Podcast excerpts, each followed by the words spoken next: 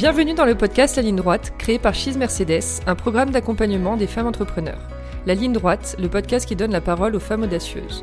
Pour cette première saison, nous vous donnons rendez-vous pour cet épisode autour de 10 invités pour parler de l'entrepreneuriat féminin. Ce deuxième opus est en compagnie de Pauline Legnaud, fondatrice de la marque Gemio. Nous recevrons ensuite Claire Chappé et Charlotte Delettre de Be My Nest, Cordélia Flourens de Elfon YouTube, Olivia Defayet et Fanny Solé de Willow Grove, Julia Bijawi de Frichti et Noélie Balèze de Pampa.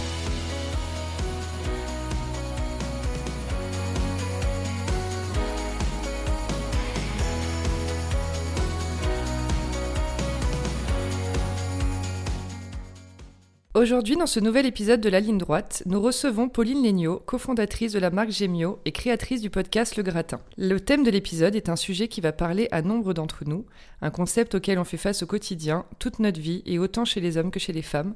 Avoir confiance, se faire confiance, pour oser, pour réussir. Hello Pauline Salut Julia Et ravie d'échanger avec toi aujourd'hui. Bah moi aussi.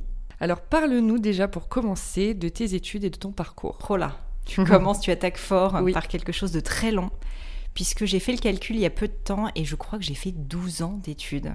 Ah oui, quand même. Et oui, ça ne me rajeunit pas cette histoire. Donc, euh, parcours de petite fille, euh, petite fille un peu modèle, mais en fait, je me rends compte avec le recul que c'était pas qui j'étais vraiment, puisque j'étais très casse-cou quand j'étais petite, que mon papa est entrepreneur, ma maman est une grande créatrice, créative, et, euh, et, donc, ils m'ont toujours poussé à bah voilà, m'exprimer, à faire plein de choses, à faire plein de sports. Donc, j'ai eu une culture très très jeune de l'aventure que j'adorais.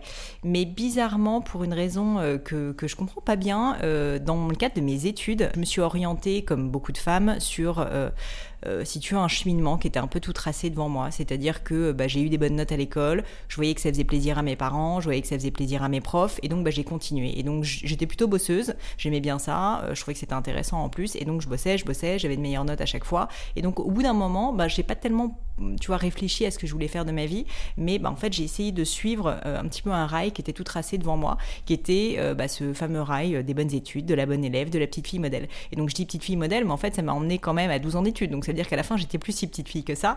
Et donc concrètement, j'ai passé le bac. J'ai fait des études littéraires, moi, parce que j'étais vraiment passionnée par la littérature. Et donc, euh, je me rappelle un jour un prof qui me dit, mais je pense que tu as le potentiel de rentrer à Normal Sup. Normal Sup, sincèrement, je ne savais même pas ce que c'était à l'époque. Donc, c'est l'une des écoles qui permettent de devenir euh, enseignant, euh, notamment dans le secondaire et à l'université. Et donc, je me dis, bon, bah, why not, tu vois, mais moi, sincèrement, c'était pas la vocation de ma vie, quoi. D'autant plus que mon père et ma mère n'ont pas fait d'études, sont des entrepreneurs. Et donc, eux, quand ils ont commencé à voir ça, que je leur raconte ça, Là, tout d'un coup, je vois, tu vois, les étoiles dans leurs yeux.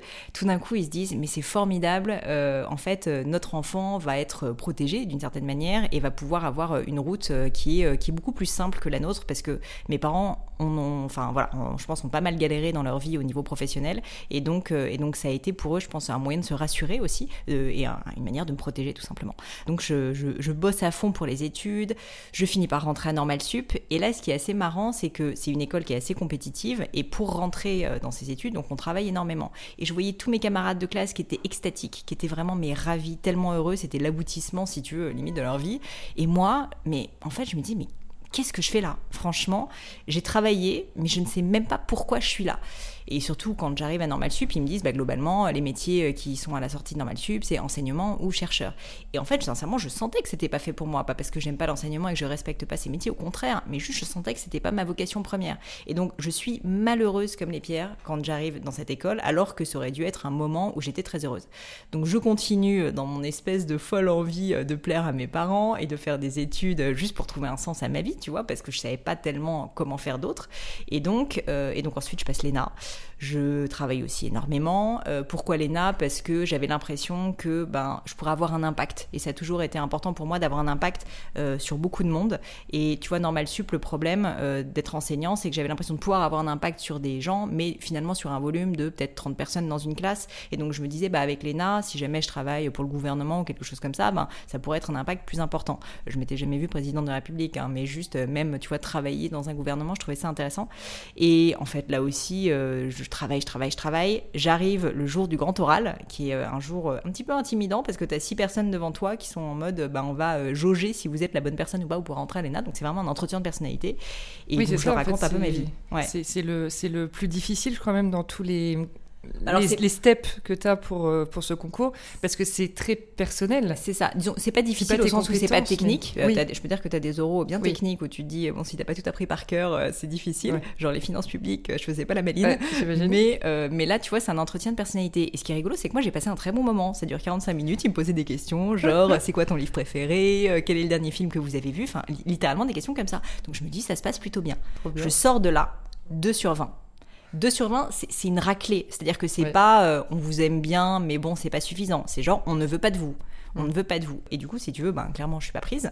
Euh, et je me rappelle en plus, euh, pour l'ENA, si tu veux, les résultats sont publics. C'est-à-dire que c'est pas, ils t'envoient un petit courrier ou un truc comme ça. C'est, tu dois aller sur le site internet de l'ENA. Tous tes potes vont sur le site internet de l'ENA, tes parents, etc. Les gens que t'aimes pas trop aussi. Et tout le monde voit si t'es dans la liste ou pas. Je suis la première sur la liste à ne pas être admise. Et du coup, euh, première non admise, ben, ça me fait hyper mal. Et je me pose la question, est-ce que je continue ou pas? Est-ce que je retente? Évidemment, ma famille me dit, mais attends, t'étais première non admise, tu peux retenter. Sais pas, ça s'est pas bien passé avec le, jury, mais la prochaine fois et tout. Et en fait, ça a été une période pour moi euh, complètement salutaire. Je pense que c'est une période de deux mois qui a complètement changé ma vie parce que c'est le moment où pour la première fois en 22-23 ans, j'ai enfin pris du recul sur qui j'étais qu'est-ce qui me plaisait, qu'est-ce que je voulais dans la vie. Avant ça, je te dis, c'était la petite souris qui tournait dans la roue, dans la roue, dans la roue, qui court, qui court, qui court. Et en fait, je me posais pas la question parce que je voulais juste faire plaisir à tout le monde, faire plaisir à mes parents, faire plaisir à mes profs et être la bonne élève, tu vois, sur le papier.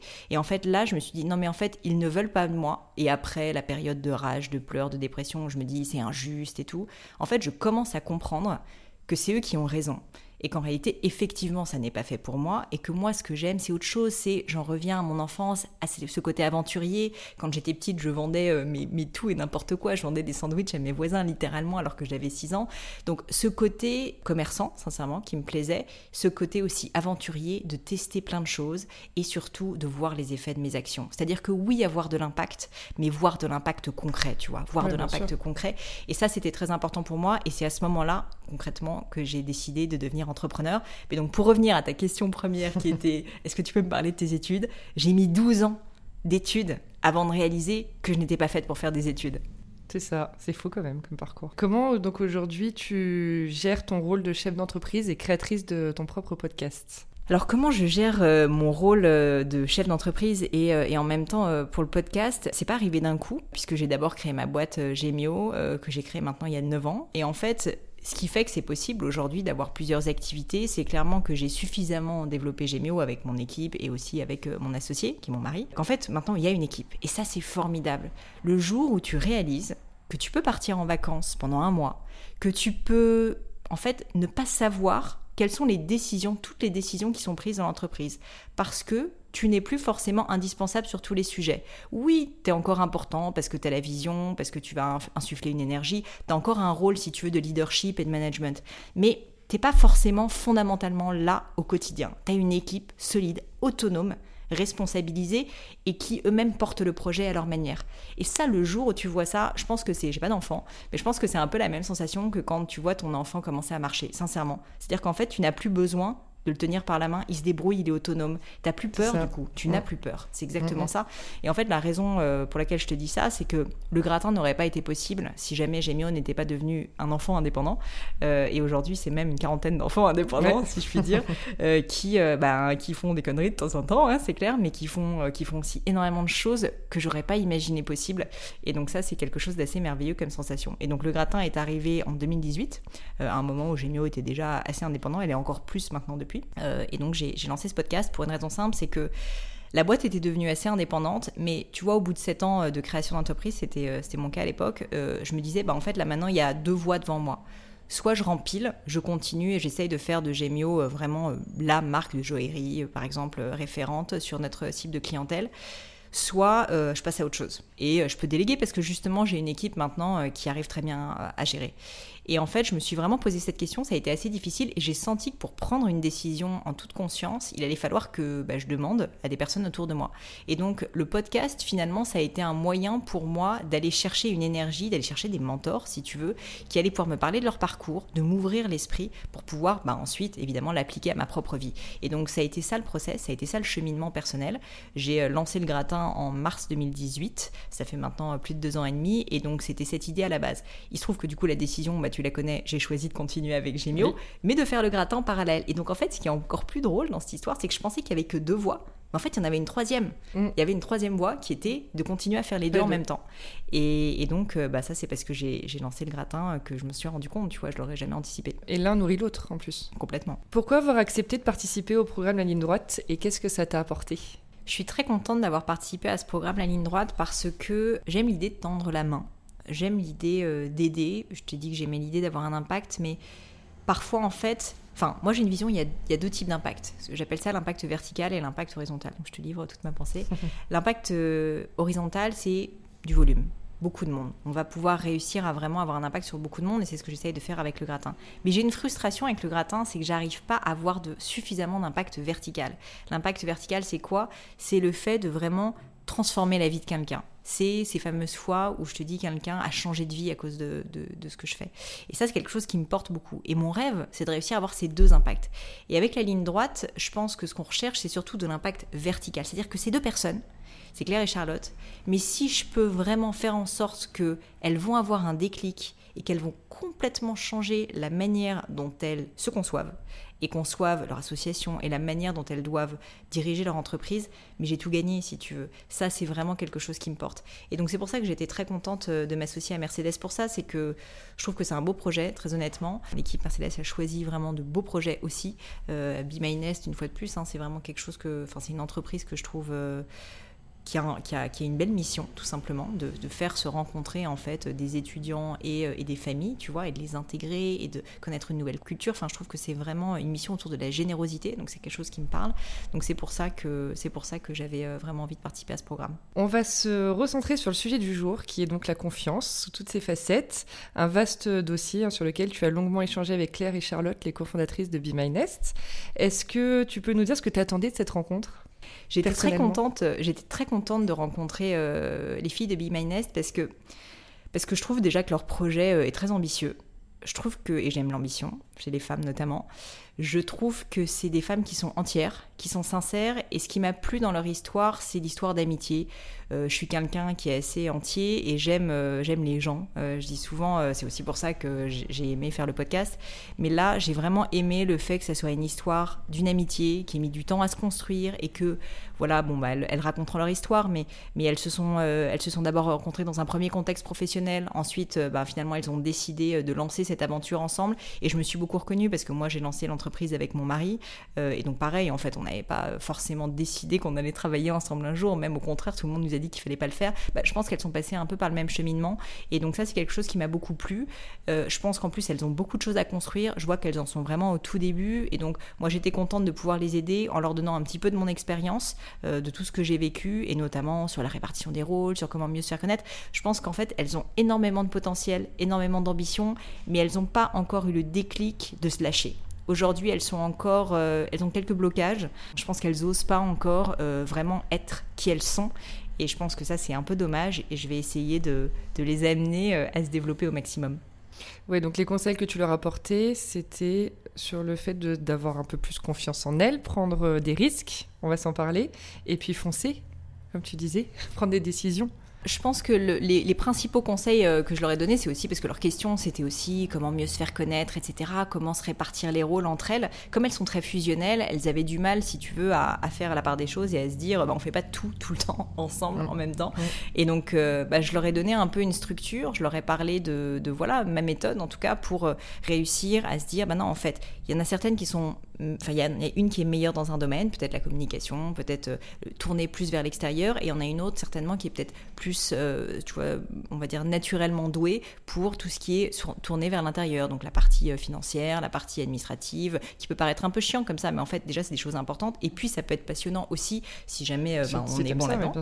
Et donc, et donc je pense que la, première chose c'était que je voulais qu'elle qu'elle prenne conscience que elles peuvent faire des choses séparément, que surtout en fait il va falloir qu'elles se spécialisent l'une et l'autre, qu'elles ne vont pas pouvoir toujours tout faire ensemble et que c'est ça une entreprise, c'est qu'en fait elles vont devoir continuer à se faire confiance. Et je pense qu'elles se font confiance, mais aujourd'hui ça n'est pas exprimé par des actions. Et donc maintenant il faut qu'elles passent à l'action, moi c'est toujours ma marotte. Et, et pareil pour, euh, pour la partie communication, là c'est vraiment une histoire de confiance, c'est ce que tu disais, elles parlent bien, euh, elles sont jolies, elles s'expriment bien, elles ont un message surtout à raconter, mais elles ont peur de le dire parce qu'elles se trouvent pas légitimes. Et ça pour moi c'est un vrai combat. Ce côté syndrome de l'imposteur permanent, c'est quelque chose euh, qui, qui me plaît pas parce que euh, parce qu'en fait, je vois pas pourquoi déjà elles ne seraient pas légitimes pour parler de leur propre business. Si elles ne sont pas légitimes, je vois pas qui va l'être. Et puis d'autre part, euh, elles vont apprendre. C'est pas c'est pas parce qu'en fait elles débutent qu'elles vont, enfin elles débutent actuellement. C'est normal qu'elles soient pas tout de suite peut-être les meilleures, si tu veux, pour parler de leur business. Mais si jamais elles ne s'entraînent pas, et j'avais pris avec elles, euh, je crois, un exemple qui était euh, celui euh, d'un sportif. Un sportif, il n'est pas naturellement doué tout de suite, il n'est pas le meilleur du monde. Tu vois, Usain Bolt, il n'est pas né en sachant courir à la vitesse à laquelle il court maintenant.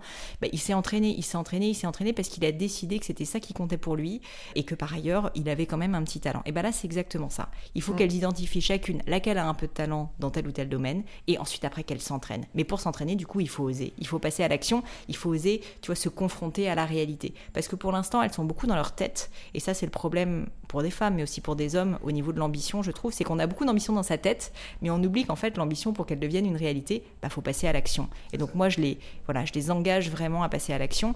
Pas être parfaite tout de suite, mais c'est pas grave. Essayer de se dépasser et surtout avoir une vision pour s'améliorer. Et toi, tu as toujours été comme ça, par exemple? Tu as toujours été euh, le, type d'entrepreneur à se lancer, à avoir tout de suite confiance en lui et prise de prendre des décisions? Moi, je n'ai pas confiance en moi, mais par contre, je sais quelque chose c'est que si jamais je ne fais pas, je ne vois pas vraiment l'effet de mes actions, eh bien je ne saurais jamais si je suis bonne ou pas, et surtout je vais jamais m'améliorer. Donc j'ai une culture, et ça j'en reviens à mon enfance, et je remercie vraiment mes parents avec ça, j'ai une enfance très sportive. Mon père est passionné de sport, et toute mon enfance, moi j'ai fait énormément, énormément de sport, et notamment énormément de compétition. Et j'ai fait énormément de compétition en ski, parce qu'il se trouve que mes parents sont passionnés de sport de glisse. J'étais nulle, J'étais nulle. Non, mais vraiment, j'étais nulle. Pourtant, j'ai fini par faire euh, vraiment du ski de très haut niveau. Mhm. Mais si tu veux, euh, j'ai pas démarré forte. J'ai démarré en étant plutôt pas très douée, je pense, par rapport à la moyenne. Et j'étais toujours la petite dernière. En plus, ma sœur avait 50 plus que moi, donc j'étais naturellement beaucoup plus nulle qu'elle. Et si tu veux, j'ai appris euh, un peu à la dure, mais aussi, je pense que c'est un vrai enseignement de vie, que si jamais, en fait, tu tentes pas, tu réessayes pas 10 fois, 20 fois, 30 fois, 50 fois, bah, en fait, tu vas juste jamais t'améliorer. Et qu'à un moment donné, il faut arrêter de prendre ses rêves pour des réalités. Si on a un rêve, il est accessible, mm. mais il faut s'en donner les moyens. Et donc, bah, il faut essayer. Et au début, tu vas être nul, c'est normal, mais tu vas progresser. Et donc, si tu veux, ça, c'est quelque chose qui est vraiment maintenant en moi profondément. Et si je te donne un exemple concret, quand j'ai lancé le podcast du gratin, je savais pas si ça avait marché ou pas. Donc, pour te dire, je n'avais pas naturellement confiance. Et ça, j'aimerais casser un peu le mythe, tu sais, des gens qui ont confiance. J'en savais rien. Mais je savais que si je voulais que ça marche, il fallait que j'essaye, que je commence et que j'allais m'améliorer avec le temps. Donc j'avais confiance dans ma capacité à m'améliorer, pas dans le fait que ça marche tout de suite. Et donc ce que j'ai fait avec le gratin, bah, c'est que j'ai commencé avec 3-4 épisodes en me disant bon bah je vais voir. Et d'ailleurs si je les réécoutais maintenant, mais je me trouverais nulle, je suis sûre. Et pourtant je peux dire que j'ai encore, euh, j'ai encore une marge d'amélioration importante, je sais. Mais, euh, mais j'étais vraiment nulle à l'époque et je le savais un petit peu. Euh, mais c'est pas grave, je voulais en fait le plus vite possible me lancer parce que je savais que plus tôt je me lançais, plus vite j'allais m'améliorer. Et ça, c'est vraiment quelque chose que j'engage tout le monde à faire. Et c'est pour ça que je dis souvent que j'ai un biais pour l'action. C'est que je sais qu'on ne peut s'améliorer que quand on se lance. Donc il faut se lancer et il faut assumer le fait que ça va pas être bien au début. C'est normal, c'est pas grave. Euh, et tu vois, Gemio est une marque de luxe. On est une marque de joaillerie. Il faut quand même faire un minimum attention, euh, évidemment, euh, à avoir des, comment dire, de la, une, très très forte qualité. On a une, une exigence de qualité qui est très forte. Mais pour autant, j'ai toujours voulu garder cet état d'esprit. Alors on va dire d'agilité mais en tout cas de se lancer, de faire des tests, d'essayer des choses pour se développer. Parce que même pour une marque de luxe comme nous, je pense qu'on peut se permettre euh, un petit droit à l'erreur, on peut se permettre de ne pas être parfait tout de suite et de s'améliorer. Sinon, une fois de plus, si tu attends 9 mois avant de lancer un projet, bah en fait, au moment où tu le lances, si ça se trouve, il est déjà plus dans l'air du temps, il est déjà plus à la mode et, c'est peut-être. Euh, et tu perds l'énergie aussi, l'énergie du momentum, du momentum. Donc pour moi, c'est très très important de se forcer en permanence euh, à passer à l'action. Tu crois pas que c'est aussi un peu un tempérament? C'est complètement un tempérament. Il y a des personnes c'est complètement un tempérament. C'est plus naturel pour eux de se lancer, de passer à l'action, et d'autres où c'est un peu plus lent, complètement. Moi, je sais que je suis, ben, on va dire, une fonceuse. mais je connais aussi mes limites. Et je pense que ce qui est important dans la vie, c'est d'être lucide sur qui on est. Moi, je sais que j'ai une tendance très forte, et c'est aussi donc ma force, c'est de réussir à emmener les gens et les faire passer à l'action. À l'inverse, du coup, clairement, la qualité, elle n'est pas toujours au niveau de l'exigence que j'aimerais avoir, parce que je vais trop vite, parce que je vais très vite, parce que j'aime la vitesse.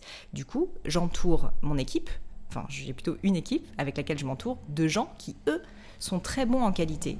Eux, ils sont là, si tu veux, pour faire en sorte que globalement, tout ce que je lance, ça soit pas pourri et que globalement, on essaye de faire en sorte que ça soit euh, avec une très haute exigence de qualité.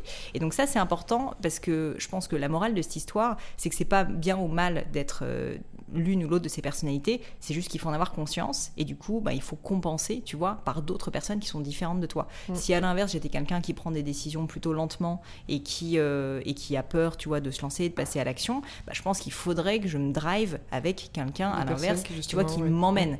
Et donc, typiquement, c'est pour ça que j'essaye de jouer ce rôle avec les mm. filles qui, je pense, bah, elles ont peut-être pas ce tempérament, effectivement, mais j'essaye de les pousser, de les emmener pour euh, faire en sorte qu'elles passent à l'action. C'est rigolo quand même parce que tu, tu nous dis, tu as lancé ton podcast pour t'aider toi à prendre des décisions, peut-être une petite introspection aussi intérieure par rapport à Gemio. Et finalement, aujourd'hui, c'est toi qui donnes des conseils aux entrepreneurs. Mais c'est arrivé euh, de manière complètement spontanée, hein, je vais être honnête. Euh, en fait, quand j'ai lancé le podcast, c'était moi qui m'inspirais de mentors. Et puis, au passage, je me disais, ces gens-là, j'ai souvent l'habitude de les rencontrer parce que la plupart des premiers invités que j'avais eus sur le gratin, c'était des personnes que je connaissais. Je m'étais juste dit, j'ai pas suffisamment de temps avec eux ou je leur ai jamais posé ces questions. Et donc ça c'était la première chose. Et la deuxième chose c'était, ben, quitte à leur parler et en tirer des contenus intéressants et euh, tu vois une vraie euh, valeur ajoutée, ben, autant la partager avec d'autres personnes parce que finalement, euh, why not? Ça intéresse tout le monde. Exactement. Et donc c'est ce que j'ai fait. Il se trouve que ça a bien marché. Et donc effectivement, le, premier, on va dire, la première, le premier objectif du gratin, c'était vraiment juste pour moi. Enfin c'était complètement égoïste, si tu veux, comme besoin. Il se trouve que ça a aidé aussi d'autres personnes. Et ce faisant, j'ai commencé à avoir de plus en plus de messages, notamment sur les réseaux sociaux, sur Instagram, sur LinkedIn, de personnes qui me disaient Ah, c'est hyper intéressant cet épisode, et là, quand tu as dit ça, euh, et qui me posaient des questions, et qui me posaient aussi des questions par rapport au business, parce qu'ils voyaient que j'avais créé une marque euh, qui, marchait plutôt bien.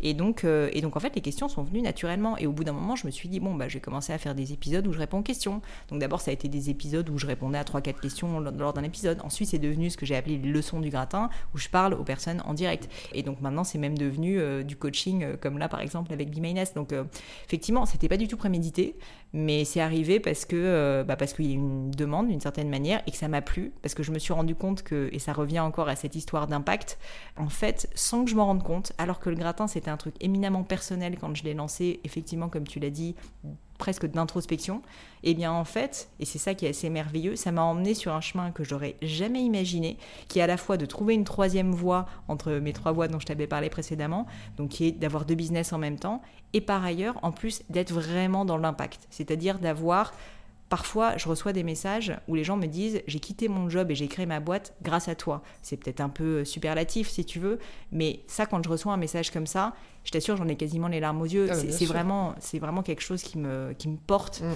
Et comme en plus, je sais que je peux l'avoir sur beaucoup de personnes en même temps, parce que maintenant j'ai la chance d'avoir une audience assez importante, mais c'est, enfin sincèrement, c'est le plus beau cadeau que, je sais pas si je me le suis fait moi-même, mais c'est le plus beau cadeau bah, que je peux avoir, si tu veux. Je pense que d'avoir toi-même, clairement. ouais, c'est toi qui as pris la décision. Enfin, tu vois, c'était, oui, c'était très personnel finalement, comme, et c'est un projet très personnel parce que c'est beaucoup de temps, d'énergie. Ouais. Ça, c'est vrai qu'on ne le dit pas forcément, mais je, il y, y, a quand même euh, vraiment une réalité, c'est qu'il y, a du travail. Derrière tout ça, il y a aussi, donc il y a de la volonté, il y a beaucoup de... En fait, une fois de plus, hein, quand je reçois un message, comme je te disais tout à l'heure, de quelqu'un qui me dit... Euh, j'ai euh, quitté mon mari, j'ai quitté ma boîte, j'ai fondé ma boîte, j'ai changé de vie, j'ai décidé de m'écouter enfin grâce à toi, honnêtement, ça me fait euh, des, papillons dans le ventre. Mhm. Mais à l'inverse, euh, à l'inverse, en fait, c'est aussi parce que j'ai énormément travaillé, je continue à énormément travailler, et en fait, maintenant, il y a presque un devoir, parce que quand je vois l'impact que ça peut avoir, je me dis, mais je peux pas ne pas le faire. Je peux pas laisser tomber les gens comme ça qui maintenant, euh, c'est pas dépendent de moi, mais qui comptent sur moi. et j'aime cet état d'esprit et donc, euh, et donc euh, bah, je travaille beaucoup. ouais, bah oui, mais, mais, ça te nourrit énormément, j'imagine personnellement. T'en parlais avec Claire et Charlotte de Be My Nest. vous avez donc parlé d'oser, de se faire confiance. Quel a été toi ton plus gros challenge dans ta vie professionnelle jusqu'à maintenant? C'est une bonne question qu'on m'a pas trop posée, je crois en plus, oh. donc c'est intéressant. Tu sais, contrairement à, je pense l'image que je peux projeter maintenant avec le gratin pour ceux qui, connaissent. Euh, en fait, moi, le, plus gros challenge, ça a été le management. ça a été faire grandir des équipes. Et pourtant, je te dis, euh, c'est maintenant quelque chose non seulement auquel je crois, mais dont, ce qui est ma plus grande fierté. Qui est ma plus grande fierté. Pourquoi ça a été dur? Parce que, bah, tu as compris, je vais très vite, je suis très exigeante, je peux pas être très sympa, je vais être honnête. Et du coup, en fait, j'avais assez peu tendance, si tu veux, à laisser le temps aux gens, euh, à mes équipes, et donc je les développais pas assez. Et donc le management, ça a été une grande difficulté pour moi, mais c'est souvent le cas en fait des fonceurs, c'est souvent le cas des gens qui, euh, qui, qui, qui, ont de l'ambition, c'est souvent le cas des entrepreneurs qui ont une vision et qui veulent juste que ça pulse. Et moi, j'étais une catastrophe. Mais une catastrophe, j'étais méchante. Quand je dis méchante, c'est pas, j'étais jamais, j'étais pas insultante, si j'étais impatiente, intolérante. C'est-à-dire que moi, ça faisait cinq ans que je travaillais sur un projet. Évidemment que je vais être plus rapide pour l'exécuter que quelqu'un qui est là depuis deux semaines. Mais en fait, ça, j'avais aucun recul sur moi-même, si tu veux, et sur les gens.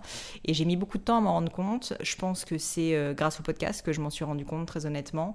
Euh, et c'est aussi juste avant la période du podcast, quand je me suis rendu compte que l'entreprise était quand même devenue indépendante. Euh, je vais être honnête, pas vraiment grâce à moi, beaucoup plus grâce à mon mari, qui lui est un manager exceptionnel. Et donc, il m'a beaucoup aidé, il m'a beaucoup coaché, il m'a fait voir beaucoup de choses sur moi.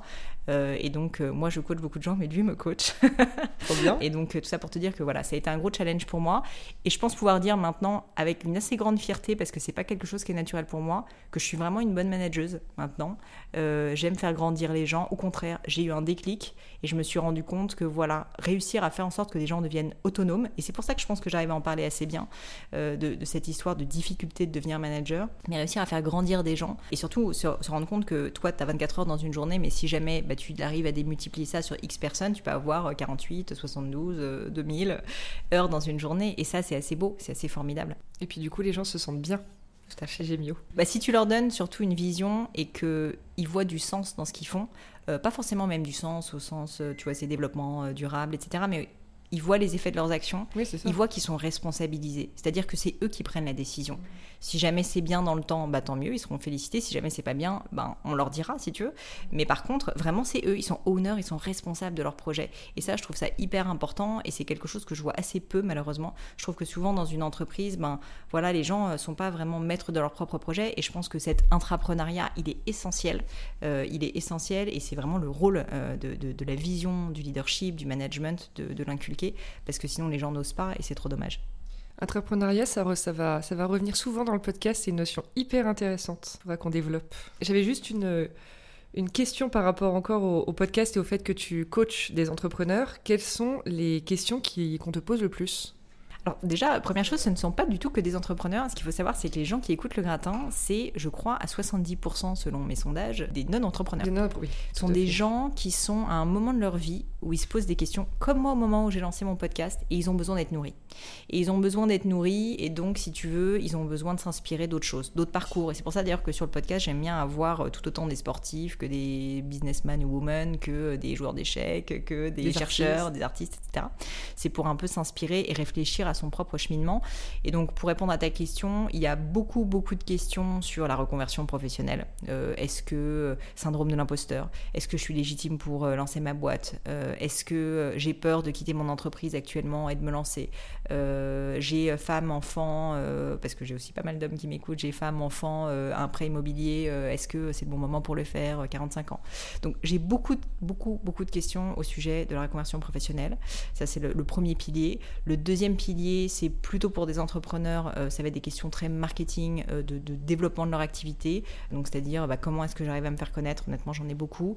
Et après, ça va être beaucoup de questions de développement personnel, quoi, d'une certaine manière. Ça va être, tu vois, j'ai pas confiance en moi, comment est-ce que j'arrive à mieux m'organiser euh, euh, Je suis une maman, j'ai trois enfants, j'ai ma boîte en parallèle, je suis complètement débordée, je suis au limite du burn-out. Euh, qu'est-ce que je peux faire, tu vois Ça, c'est vraiment, et je te dis, c'est, ça me fait de la peine parce qu'aujourd'hui, j'arrive pas à tout traiter. Ce que j'allais te demander, comment fais-tu pour répondre à toutes ces eh ben Alors on répond, je tiens juste à dire qu'avec l'équipe du gratin, parce que maintenant il y a quatre personnes qui travaillent avec moi, enfin quatre avec moi, on, répond à toutes les questions. C'est-à-dire qu'on répond individuellement à toutes les questions sur LinkedIn, Instagram, Twitter, tous les réseaux sociaux et aussi le mail du gratin qui en reçoit beaucoup. Je n'en publie qu'une par semaine, si tu veux, en leçon, qui sont des questions qui en général n'ont pas été traitées, mais du répond à toutes les questions. Et donc la réponse, c'est, ben, une fois de plus, réussir à leverager une équipe, à l'avoir euh, développée pour qu'elle puisse répondre aussi à des questions. Donc en disant, bah là, euh, donc, euh, concrètement, il y a beaucoup de gens, mes, mes, équipes répondent à ma place sur beaucoup de, beaucoup de supports, et ça m'aide, si tu veux, à pouvoir répondre à plus de monde en me posant des questions, tu vois, très souvent, et là, Pauline, qu'est-ce que tu en penses et tout. Mais, mais ça me permet de répondre, parce qu'une fois de plus, pour moi, l'idée et l'important, c'est l'impact. Et donc, quand quelqu'un a pris la peine de m'envoyer un message, en plus est en souffrance parfois, et se dit euh, qu'est-ce que je vais faire, euh, entre guillemets, il y a une petite bouée là que je vois au loin, c'est peut-être euh, Pauline, ben, franchement pour moi c'est impensable de ne pas y répondre. Donc de temps en temps oui, on, passe on zappe un message, etc., sans s'en rendre compte, mais franchement on fait vraiment cet effort, et je trouve que c'est une preuve de respect qui est hyper importante, et donc, et donc bah, c'est pour ça que je me suis organisée pour pouvoir répondre, parce que j'arrivais plus à le faire toute seule, sincèrement. Bah oui, j'imagine. Et je reviens juste sur le syndrome de l'imposteur. Est-ce que toi, c'est quelque chose que tu as vécu au moment du lancement du podcast, par exemple? Alors, au moment du lancement du podcast, pas vraiment. je réponds mal à ta question. Pas vraiment. Euh, mais parce que le lancement du podcast, je l'ai quand même fait déjà uniquement avec. Je me suis mis dans des conditions pour ne pas vraiment le vivre. Oui. Premièrement, j'ai pris que des personnes que je connaissais très bien, avec lesquelles, si tu veux, j'ai pas commencé en demandant à une personnalité hyper connue, euh, tu vois, où j'aurais hyper peur de lui poser des questions, où je me sentirais illégitime. Donc j'ai commencé baby steps. Et je pense que c'est important d'ailleurs, si on peut donner quelques conseils pour éviter le syndrome de l'imposteur, ben, commencer petit, ça permet de construire la confiance parce qu'elle se construit dans le temps et ensuite justement d'éviter d'avoir le syndrome de l'imposteur. Donc pour le gratin, j'ai pas fait cette erreur si tu veux de me dire oh là là, je vais demander à je sais pas Emmanuel Macron d'être sur mon podcast. Ouais, ça. Donc euh, donc j'ai pris une amie proche et je lui ai dit en toute transparence, c'est ma première. C'est mon blog de fille, c'est une blogueuse euh, qui a pas du tout sa langue dans sa poche, donc c'était pas si facile. Mais par contre, on se connaît euh, depuis 10 ans, on est très amis. Elle-même, si tu veux, a l'habitude de prendre la parole en public, donc ça c'était un premier atout. Et d'autre part, du coup, elle limite m'a coachée, si tu veux, pour me poser des questions. Quand je lui posais des questions, elle me disait là, ta question, elle, elle est pas géniale, tu devrais la refaire. Donc en fait, je me suis donné les moyens aussi, si tu veux, de progresser assez rapidement. Et puis d'autre part, j'avais quand même pas mal l'habitude de, parler en public, malgré tout, avec Gemio et tout ça. Donc euh, c'était, si tu veux, sur un domaine où je me sentais quand même plutôt en confiance et, euh, plutôt douée par rapport euh, à d'autres choses. mais à l'inverse, le syndrome de l'imposteur, je l'ai déjà eu dans plein d'autres domaines. Je l'ai eu au lancement de Gemio, je l'ai eu dans plein de projets qu'on a pu lancer avec Gemio. Tu vois, même là, par exemple, j'ai lancé une formation sur comment construire son business plan que j'ai faite aussi avec mon mari dans le cadre du gratin. En fait, ce qui est formidable, c'est que moi, euh, les maths, si tu veux, c'était pas du tout mon truc. Étant plus jeune, j'étais nulle. Et donc, ça a été une revanche sur la vie pour moi de faire cette formation parce que le fait de devoir faire du web marketing, de faire des Excel, ça a été. J'ai eu des périodes dans ma vie où je pensais que je n'y arriverais jamais, où je pensais que ça serait impossible, où je pensais que ça n'était juste pas fait pour moi. Et en fait, je te dis pas que je vais euh, devenir euh, consultante, tu vois, chez McKinsey, mais par contre, maintenant, j'arrive à faire des Excel qui sont tout bien, tout bien, euh, tout conforme, euh, qui, avec des jolies formules et, euh, et limite, je pourrais te dire que je m'éclate, mais sincèrement, je sens que je suis en maîtrise. Et ça, c'est un sentiment, je trouve, qui est très agréable, mais ça se construit dans le temps, toujours pareil. Donc, le syndrome de l'imposteur, pour répondre à ta question, j'ai déjà eu dans plein de domaines différents. J'ai toujours le trac avant de monter sur scène, si jamais j'ai la chance d'être invité quelque part, etc. Mais, mais par contre, j'essaye de faire en sorte de, pour éviter bah, de tomber complètement dedans, de faire des baby steps, des petites étapes, tu vois, où je vais pouvoir m'améliorer, m'améliorer, commencer petit pour à un moment donné ben, faire quelque chose d'incroyable. Parce que tu te rends compte qu'au début, tu as le trac de parler en public quand tu es plus jeune, et puis quand tu as fait 5000 euh, fois des podcasts, des interviews, des choses comme ça, bah t'y penses même plus parce que c'est presque devenu une partie de qui tu es. Et donc, tu vois, ce syndrome de l'imposteur, il peut complètement euh, se, se, résoudre. Donc, ça serait un de tes conseils Ouais, complètement. Tu vois, un exemple qui est marrant, c'est sur la prise de parole en public. Là, tu m'entends parler, j'ai l'impression que tu te dis, euh, elle a toujours parlé en public facilement et tout. Enfin, je sais pas si tu dis ça, peut-être tu trouves que je suis nulle. Complètement, je ne sais pas. Mais en tout cas, plusieurs personnes ont déjà fait cette remarque. La réalité, c'est quand j'étais petite, j'étais timide timide, mais je ne parlais pas. pas mais tu sais que mes parents pensaient que, c'est un peu triste à dire comme ça, mais mes parents pensaient que j'étais un peu débile. Parce que j'ai commencé à parler très tard et que je ne parlais jamais. C'est-à-dire que j'étais tellement terrorisée à l'idée de parler à n'importe qui que je ne, je ne répondais pas quand on me parlait. Vraiment, je ne répondais pas. J'étais vraiment littéralement dans les jupes de ma mère, mais c'est-à-dire que je me mettais physiquement dans les jupes de ma mère. Et donc, euh, donc j'étais déjà terrorisée petite. Et avec le temps, malheureusement, ça s'est pas trop amélioré parce que quand j'étais au collège-lycée, je me rappelle que le pire moment de mes années collège-lycée, c'était quand le prof de français ou de je sais pas quoi me demandait soit de passer au tableau, soit de lire un texte. Non, mais lire un texte. Hein. Ah, mais c'était pareil. C'était mon angoisse. Mais non seulement c'était une angoisse, je l'avais tellement, j'étais tellement angoissée. Je me rappelle, j'avais des palpitations, je n'arrivais plus à respirer et donc je n'arrivais pas à lire. Pareil. tu vois, c'est ça.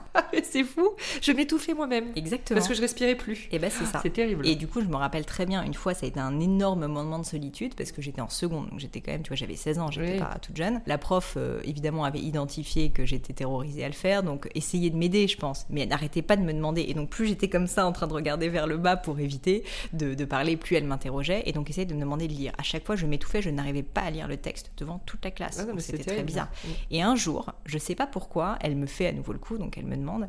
Et là, je dis quelque chose et ça fait rire tout le monde parce que j'ai fourché ou un truc et ça fait un, c'était, ça fait un jeu de mots, c'est assez drôle. Et je sais pas comment te dire, mais tout d'un coup, senti à l'aise. Je me suis sentie beaucoup plus à l'aise parce qu'en fait, l'humour te redonne pied, si tu veux. Te, ils disent ground en anglais, c'est-à-dire que ça te redonne, voilà, vraiment pied, ça te remet les pieds sur terre. Et je me suis rendu compte que ça allait aller. Et je me rappelle très bien que j'ai fini par réussir à lire le texte. Et à ce moment-là, je me suis dit, je peux m'en sortir. En fait, je peux réussir à lire des textes, je peux réussir à parler en public. Et donc, ben, tu me connais un petit peu maintenant, j'ai décidé de prendre les choses en main. Et donc, ce que j'ai fait, c'est que je me suis inscrit euh, à notre atelier théâtre de l'école, où j'avais un rôle, si tu veux, j'avais deux phrases à dire, hein. mais c'était un début. Et ensuite un peu plus, et ensuite un peu plus. Et donc, en fait, je l'ai travaillé. Et pareil, euh, ça a été pour moi un challenge, en fait, particulier, de monter sur scène euh, pour des talks, de faire des podcasts, etc. Donc, maintenant, je suis très à l'aise, mais ça a été un cheminement qui s'est fait quasiment sur dix ans. Sur le temps, bien sûr. Est-ce que tu as déjà senti que tu avais besoin de t'affirmer davantage ou de travailler ou de donner plus parce que tu étais une femme dans le milieu entrepreneuriat?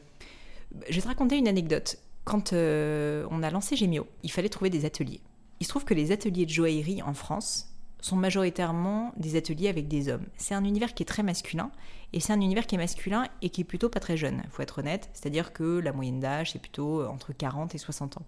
Parce que c'est des savoir-faire qui se transmettent de génération en génération. Il se trouve que par ma personnalité, entre mon mari et moi, c'est plutôt moi qui ai fait le démarchage, si tu veux, des ateliers. Aussi pour une raison simple, c'est que on s'est pris deux trois noms au début. Mon mari a dit euh, on va jamais y arriver et j'ai dit euh, jamais de la vie, euh, laisse-moi faire, je m'en occupe.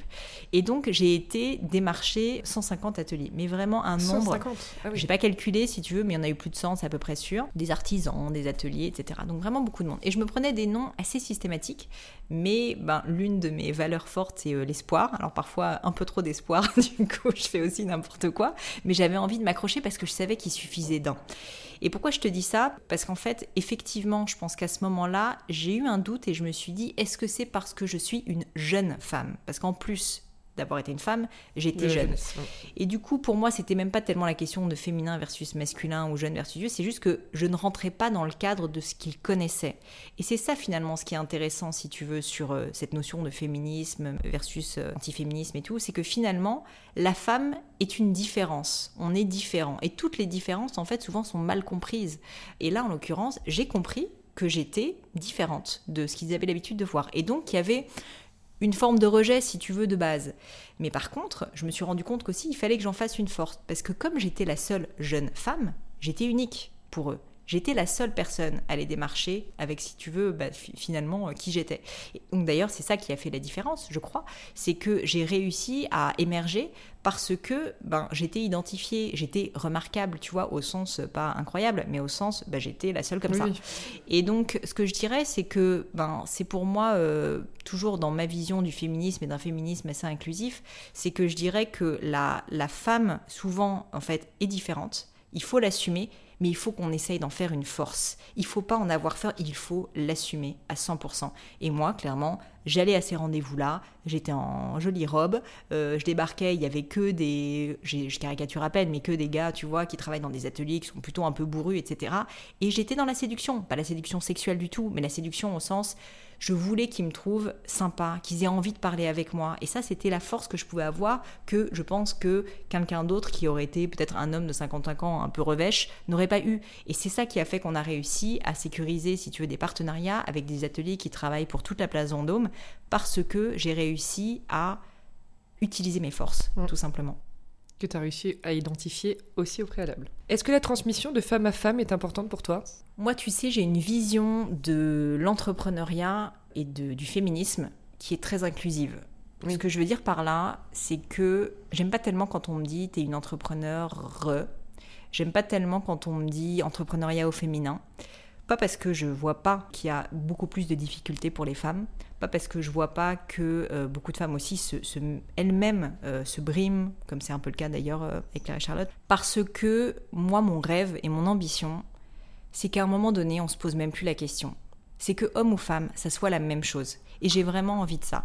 Et en plus, moi, j'ai eu la chance, pour tout dire, de créer la boîte avec mon mari qui m'a toujours complètement valorisée. Mon papa euh, a eu deux filles et en fait, sa plus grande fierté, c'est de dire vous êtes meilleur que tous les mecs. Et du coup, j'avoue que j'ai une grande, grande chance, c'est qu'on m'a donné cette confiance et que j'ai jamais eu en moi, si tu veux, de syndrome de l'imposteur parce que j'étais une femme. J'ai eu du syndrome de l'imposteur pour plein d'autres raisons, mais pas parce que j'étais une femme. Et en fait, j'ai pas envie que les femmes et ce syndrome de l'imposteur justement pour cette raison-là. Donc pour répondre à ta question, euh, est-ce que la transmission de femme à femme est importante pour moi? Évidemment, parce qu'en fait, je vois bien qu'il y a beaucoup de femmes qui elles-mêmes, si tu veux, ont des barrières mentales, elles-mêmes se minimisent, elles-mêmes n'ont pas assez d'ambition, parce que justement elles ont une vision de la femme, et c'est ça le paradoxe, qui est pas la bonne, je trouve, euh, qui est euh, ben, que c'est plus difficile quand on est une femme, qui est qu'elles ont, elles ont peut-être moins d'ambition, qui est que elles, ont moins les moyens, si tu veux, d'arriver à leur fin. Et donc moi, j'aime euh, justement coacher des femmes à cause de ça, pour leur montrer que non, c'est possible et que le rêve, l'idéal, la vision, c'est qu'on arrive à un tel niveau d'égalité qu'on se pose même plus la question. Donc j'aime ça. Après, la vérité, c'est que j'aime aussi coacher des hommes, parce qu'en fait, il y a plein d'hommes qui ont des syndromes de l'imposteur, et que je te dis, j'ai une vision du féminisme qui est très inclusif. Moi, je suis convaincue que la confiance elle s'acquiert par soi, mais aussi grâce aux autres, quand on, a une main tendue. Moi, euh, je suis devenue entrepreneur je t'ai raconté avec cette histoire de, Léna en fait que j'ai raté, j'ai pris cette décision, mais là j'ai eu un vrai syndrome de l'imposteur. Parce que là je me suis dit, ok je veux le faire, mais, mais je suis nulle, à part faire des dissertations, je ne sais rien faire. Et la personne qui m'a donné confiance en moi, c'est un homme qui s'appelle Jacob, Jacob Abou, que j'ai interviewé sur le podcast, qui m'a dit je pense que tu as tout à fait le potentiel de devenir un grand entrepreneur, qui m'a tendu la main. Et c'est un vieux monsieur de 75 ans qui m'a dit ça. Donc c'est pour ça que je te dis que la transmission de femme à femme, elle est essentielle, parce que je veux donner un exemple, je veux montrer que c'est possible, je veux qu'il y ait une entraide effectivement au féminin. Mais je pense qu'en fait, il faut voir plus large que ça, et que en réalité, cette entraide, elle peut se trouver auprès d'hommes, et que même les personnes qui peuvent le plus nous aider à prendre confiance en nous, c'est presque des hommes qui vont croire en nous, qui vont nous valoriser, qui vont nous faire comprendre que c'est pas parce que tu es un vieux monsieur de 75 ans qu'en fait, il peut pas faire confiance à une jeune fille qui, à l'époque, euh, avait 25 ans. Et donc, euh, donc voilà, j'espère avoir répondu à ta question. Oui. Très très bien répondu. Si tu avais un conseil, un seul à donner aux femmes euh, qui, et aux hommes d'ailleurs qui nous écoutent? N'ayez pas peur. N'ayez pas peur d'avoir des rêves. N'ayez pas peur d'être vous-même. Moi, je pensais quand j'étais petite que je serais, je sais pas, journaliste, écrivain. je savais pas tellement. Mais finalement, à un moment donné, quand j'ai commencé à avoir des rêves, que j'ai commencé, tu vois, à gratter et à les écouter, et bien là, je me suis rendu compte que ma vie, c'est moi qui l'a fait. Et il y a beaucoup, beaucoup de personnes que je rencontre qui, qui ont peur en fait de s'écouter, qui ont peur de voir grand, qui ont peur d'avoir des rêves, qui ont peur d'avoir de l'ambition parce qu'ils pensent au on-dit, ils pensent au jugement des autres. On s'en fout. Franchement, la vie est trop courte. Elle vaut la peine d'être vécue quand on fait ce qu'on aime. Donc, il faut pas ne pas faire ce qu'on aime juste parce que on a peur que euh, Michel et Jocelyne vous disent que franchement ça se fait pas. Non, faites-le, faites-le. Évidemment, euh, il faut il faut que ça soit dans des limites, on va dire, du respect d'autrui, etc. Mais mais franchement, si jamais il y a quelque chose qui vous fait vibrer, c'est une chance incroyable. Il faut la saisir et il faut y aller, il faut passer à l'action. Et pour terminer, est-ce qu'il y a un mantra qui te suit chaque jour? J'en ai plein des mantras. Il y a énormément de choses qui me portent. Il y a un mantra dont je vais te parler qui n'est pas euh, forcément une phrase, si tu veux, euh, d'une citation, mais c'est quelque chose qui me porte. C'est la chose la plus importante que j'ai apprise, c'est le recul est probablement la chose la plus importante de ma vie. Ce que je veux dire par là, je l'ai mal formulé, c'est que le recul, avoir du recul sur soi-même, savoir qui on est réellement, avec ses avantages, avec ses défauts, avec ses limites, c'est tellement puissant parce que du coup, tu vas pouvoir t'entourer, tu vas pouvoir aussi ne pas être déçu quand tu réussis quelque chose euh, moins bien. Au contraire, tu vas savoir où appuyer là où tu es bon. Et donc ce recul-là, il est parfois assez dur à avoir. Cette honnêteté intellectuelle, elle est dure à avoir sur soi-même, mais je t'assure, elle rend beaucoup plus heureux. Et donc, c'est pas forcément un mantra, mais par contre, cultiver vraiment votre connaissance de vous-même, c'est absolument essentiel. Eh ben, C'était super. Merci beaucoup, Pauline. Bah, merci à toi. Et à très vite. Bientôt.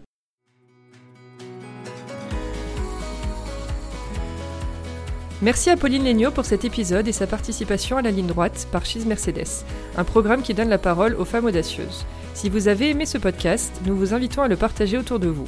Et n'hésitez pas à le soutenir en mettant 5 étoiles sur votre plateforme préférée.